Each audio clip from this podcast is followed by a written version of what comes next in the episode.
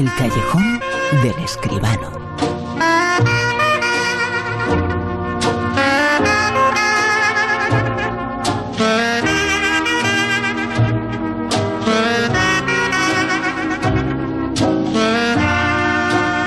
Hablamos de cine y lo hacemos como siempre en el callejón con José Manuel Escribano. José Manuel, muy buenas, ¿qué tal? Buenas, buenas noches, Bruno, ¿qué tal? José Manuel, eh, ya hay nominaciones. eh, Vamos a hablar de las nominaciones eh, de los Goya. Es en la actualidad, Pues en la sí. actualidad en el callejón, que nos habla de esas eh, nominaciones un tantito extrañas, ¿eh? Bueno, eh, esta semana las hemos conocido y yo diría que como todos los años, es decir, la, la Academia del Cine Español es caprichosa, Bruno. ¿Para qué vamos a decir otra cosa, no? La Academia del Cine está compuesta, eh, pues, por eh, grupitos, capillitas, grupos de presión, en fin, de todo hay. Con lo cual, cada año las nominaciones pues salen de una manera parecida, con grandes ausencias, como la de este año, y también con nominaciones un poquito fuera de cacho, diría yo. Mira, repasemos. Las cinco películas eh, principales son El Reino, que parte con 13 nominaciones, es decir, casi todas, quitando la de animación, la película europea y la de los eh, documentales, pues ya está, ¿no? Bueno, campeones 11, va- le va la zaga. Todos lo saben, 8. Carmen y Lola también 8. Y Entre dos aguas, 2. Esas son las cinco películas nominadas al Goya a la mejor película. Luego, por número de nominaciones, pues detrás van Julie, la Alicia Boyain, que tiene cinco, El hombre que mató a Don Quijote, otras cinco, ellos sabrán por qué, Viaje al cuarto de una madre, cuatro, El fotógrafo de Madhausen, también cuatro, y por supuesto hay que recordar que Antonio de la Torre, como todos los años, pues se lleva dos nominaciones. A, a tener más de una nominación le llaman ya en la academia a hacer un de la Torre, Sí. porque como este hombre siempre es capaz de llevarse, si le dejan dos o tres estatuillas, pues este año la tónica es la misma. Bueno, los directores son los de estas películas nominadas, Rodrigo Sorogoyen, Javier Fesser, Asghar Faradi e Isaac La Cuesta, con Arancha Echevarría, que está nominada en la dirección Nobel, porque así como las películas son cinco, el resto de las categorías ya nada más que son cuatro. Las actrices nominadas, actrices protagonistas, son Susi Sánchez, Najwa Nimri, Penélope Cruz y Lola Dueñas. Aquí la verdad hay un poco que, que objetar. Y los actores, pues, eh, pues Bruno, los de siempre, eh, Javier Gutiérrez, Antonio de la Torre, Javier Bardem y José Coronado. Parece que no hay más actores en el panorama español, no solo por- porque están nominados, sino porque son los que trabajan. Eh, los intérpretes de... Sí, sí, Dime, sí. dime. Dinos, dinos. dinos. Que No, en que todos los datos que nos estáis diciendo hay una ausencia muy notable que es eh, la de Petra, de su director Bueno, eh, Rosales, sí, hombre. de su actriz Eleni. Eh, ¿qué- ¿Qué efectivamente. pasa ahí, no? Pues que no le ha caído nada, nada, nada. Ni la película, ni el director, Jaime Rosales, ni Bárbara Leni, que está estupenda y que estaba nominada incluso para los premios del cine europeo, de los que ahora hablaremos. En fin, esto de lo de la academia, pues es así, ¿no? Entre los intérpretes de reparto, y eh, no lo vamos a contar todos, pero bueno, está Natalia de Molina, está Ana Castillo, Juan Margallo, Eduard Fernández, otro de los que no falla nunca, ¿no? Eh, nominadas para revelación están Rosy Rodríguez y Zaira Romero, las dos chavalitas de Carmen y Lola, y también está Carlos Acosta, el protagonista de Julie. Nominados al guion original están, pues eh, otra vez las mismas, Campeones, Carmen y Lola, El Reino, y todos lo saben. Y el guion adaptado, Jefe, La Noche de 12 años, Super López, realmente mm, algo extraordinario, porque la película, bueno, pues te tienes que reír con Dani Rovira vestido con el pijama de superhéroe, pero un tanto como para tener una nominación al guion adaptado. En fin, y también Julie, esta sí es un poquito más seria. En cuanto al cine de animación, está nominada Un día más con vida y tres más, que van de comparsas, porque la que va a ganar, desde luego, es esta. Las películas iberoamericanas son El Ángel, que yo creo que había merecido alguna otra nominación, La Noche de 12 años, Los Perros y Roma, absolutamente la favorita. En cuanto a las películas europeas, están Cold War, naturalmente, El hilo invisible, Girl y The Party. No está mal este reparto de nominaciones para las películas europeas. Este es un poquito el resumen de las nominaciones. Sabremos el resultado el día 2 de febrero. Como se celebran en Sevilla, espero que este año me lo cuentes tú a mí en lugar de contártelo yo a ti. Eh, es una cosa tremenda. Y la ausencia de Petra llama mucho la atención. La ausencia de su director Jaime Rosales, eh, de su actriz Barbarini y muchas cosas. Y llama la atención. Eh, yo creo que todos vamos a ser del reino, que es la película con más nominaciones y vamos a tener miedo de una película entrañable, pero que no sé si se merecía 11 nominaciones, campeones. Claro, claro, estoy totalmente de acuerdo.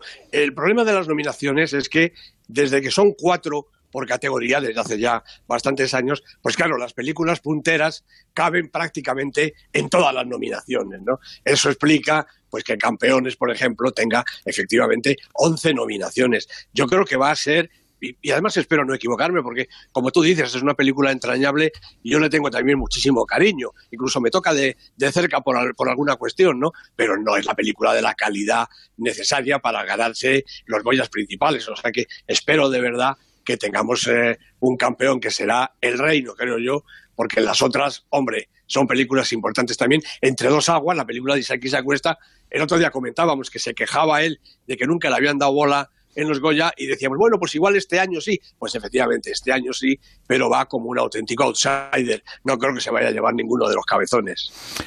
El reino de denominaciones, el campeón es 11, la presencia, eso sí, eh, se han acordado, que lo hemos eh, dicho mucho, nos lo ha señalado tú, Carmen y Lola, una gran película, está ahí. Sí, está ahí con ocho nominaciones, las dos eh, protagonistas, eh, la directora, por supuesto, Arancha Echevarría, que yo creo que como dirección Nobel es de lo más destacado de este año, y parte además de las otras eh, categorías, hasta el número de ocho, que realmente es importante. ¿eh? Hace unos cuantos años, cuando esto empezó, llevarse ocho nominaciones era sinónimo de ser la película, vamos, súper favorita.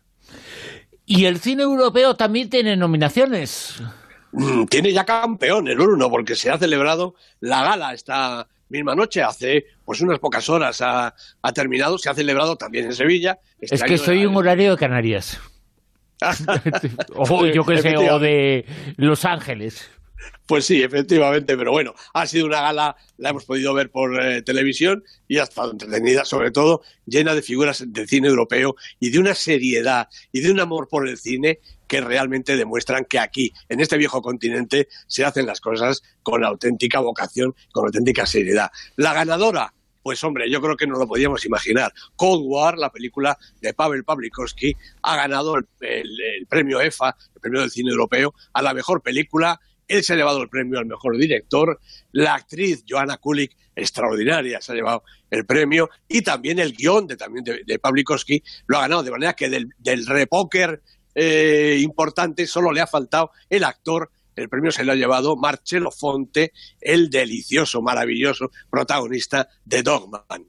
Ha habido un homenaje a Costa Gabras, a Ralph Fiennes y a nuestra Carmen Maura, que ha hecho las delicias del respetable con una especie de discurso en Spanglish que en ella misma sabía muy bien lo que era, en fin. Pero bueno, había que premiar a Carmen Maura después de toda la vida en las pantallas, ¿no? La película de animación ha sido Another Day of Life, la película española de Raúl de la Fuente y Damián Nenov. Hemos traído, eh, nos hemos quedado con este premio. La comedia porque en Europa, aunque no lo parezca, también se hacen películas de comedia. Creo que había tres nominadas, porque el resto han sido todos los dramones que suele hacer el cine europeo. La comedia ha sido para La muerte de Stalin y el público ha consagrado a Call Me By Your Name, la película de Luca Guadagnino, que ya es un poquito más antigua en las carteleras, pero que todavía entraba en la convocatoria de este año del cine europeo. Y la película que va a ser la crítica, el comentario de esta noche es eh, la siguiente, Expediente 64. Carl, he leído tu carta de recomendación. Sí. ¿Me he pasado? Assad ha estado en mi equipo del departamento Q desde 2013. Ha cumplido con su deber como se esperaba. Cinco años, Carl. ¿Y eso es lo mejor que se te ocurre?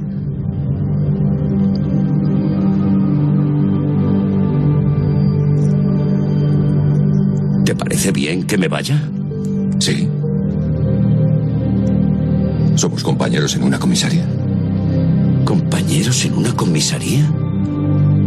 ¿Eso somos?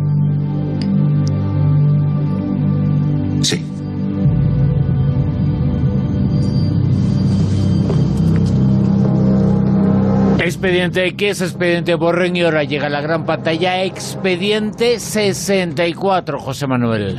Efectivamente, Expediente 64, los casos del Departamento Q, la película dirigida por Christopher Bow, la producción es de Luis Best, Fabian Gasmia, el guion de Nicolás Arcel, Bo Hansen y Mikkel Norgard, y los protagonistas Nikolai Laikas y Fares Fares, junto con Fanny Bornedal, estos dos a los que oíamos son los dos artistas principales. La verdad es que Carl le quiere a Assad mucho más de lo que parece. Bueno, yo creo que ya era hora de prestar atención a esta serie de los casos del Departamento Q.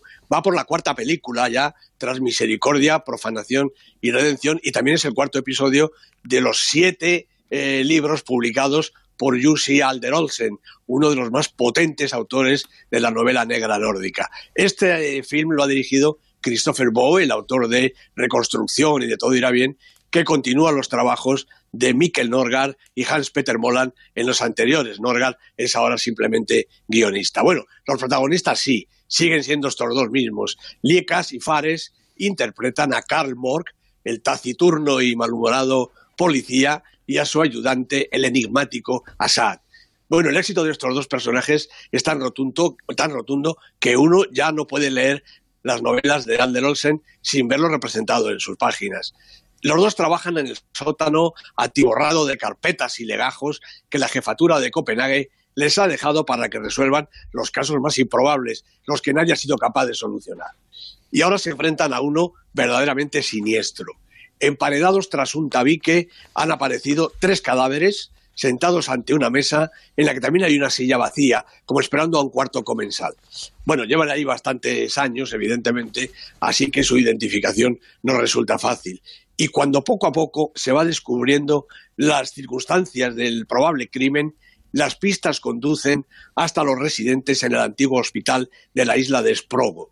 Las residentes, diría yo, más bien, porque la mayoría de las personas que vivían en la institución eran mujeres, chicas jóvenes, chicas de vida difícil, rebeldes o descarriadas, como las llamaban las autoridades y también los familiares que las encerraban allí. Y allí sufrían vejaciones, abusos sexuales y hasta ensayos y operaciones secretas, siempre involuntarias, que podían cambiar su destino como mujeres y como personas. El Hospital de Sprogo es, de alguna manera, el protagonista de la película, pero también una triste realidad en la Dinamarca de los años 80. Esto no es ninguna fantasía, existió de verdad. Bueno, aunque todavía no lo saben, Karl Morg y Assad se enfrentan a la herencia de aquellos años negros. El espectador lo sabe algo mejor para mostrar cómo era la vida en Sprogo, a la vez que el progreso, siempre lento, de las investigaciones actuales.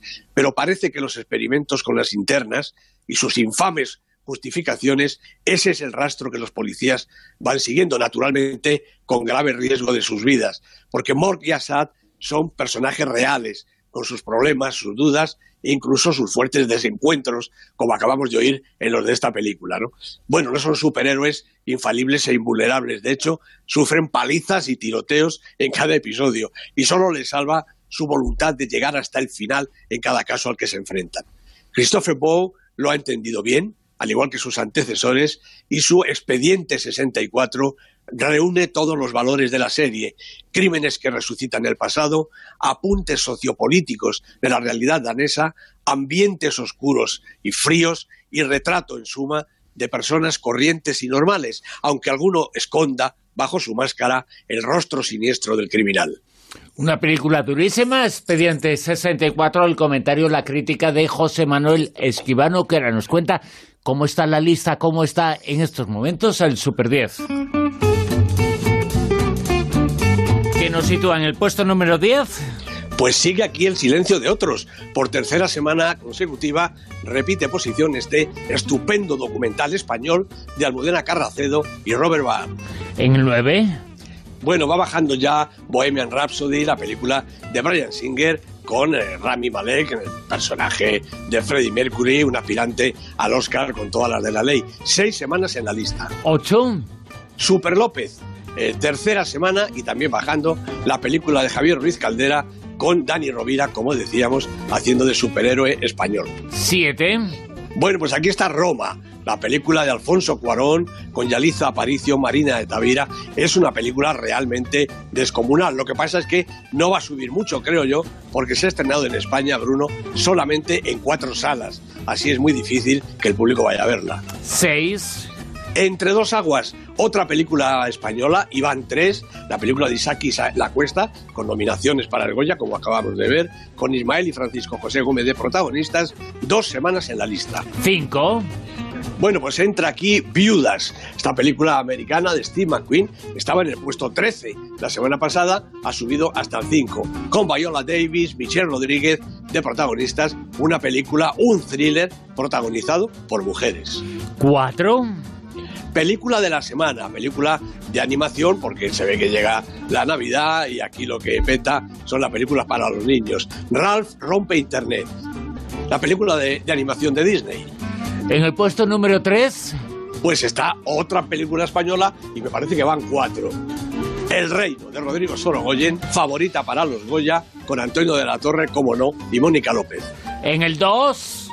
La quinta película española, Bruno. La mitad de la lista es de cine español. Petra, de Jaime Rosales, ninguneada en Los Goya, ocho semanas en la lista, con la magnífica Bárbara Leni de protagonista. En lo más alto, puesto número uno.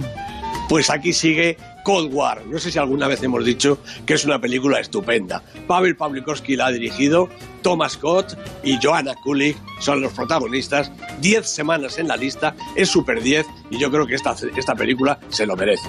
Y además, eh, hoy, esta noche ha sido calificada como la mejor eh, película en el cine europeo, en los eh, premios, en la gala del cine europeo. Esta película lo está ganando absolutamente todo. Efectivamente, va a los Oscars y yo creo que va con ánimo de ganar, si es que campeones la deja, claro. Sí, sí, sí. Eh, eh, ¿En qué puesto está campeones? pues no, campeones. Ha salido ya de, del Super 10 y la tenemos perdida por ahí. Ah, y bueno, eh, pero sí que está en el Super 10 alguna de animación, ¿no? lo digo por Super López. Ah, bueno, no, Super López ya, ya te entiendo. Pues casi, casi. Sí, voy a ser, que estoy siendo un poquito malo, ¿eh? Ya, ya, ya, ya, ya te, ya te entiendo, ya. y en el puesto número dos hay la gran olvidada Petra, que lo tenemos que, que decir y recordar, ¿no?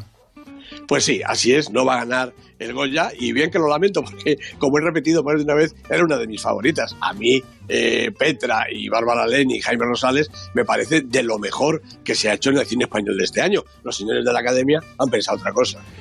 Pero nosotros hablaremos de cine dentro de siete días y lo haremos aquí en el Callejón, como siempre, con José Manuel Escribano. Gracias. Un abrazo, Bruno.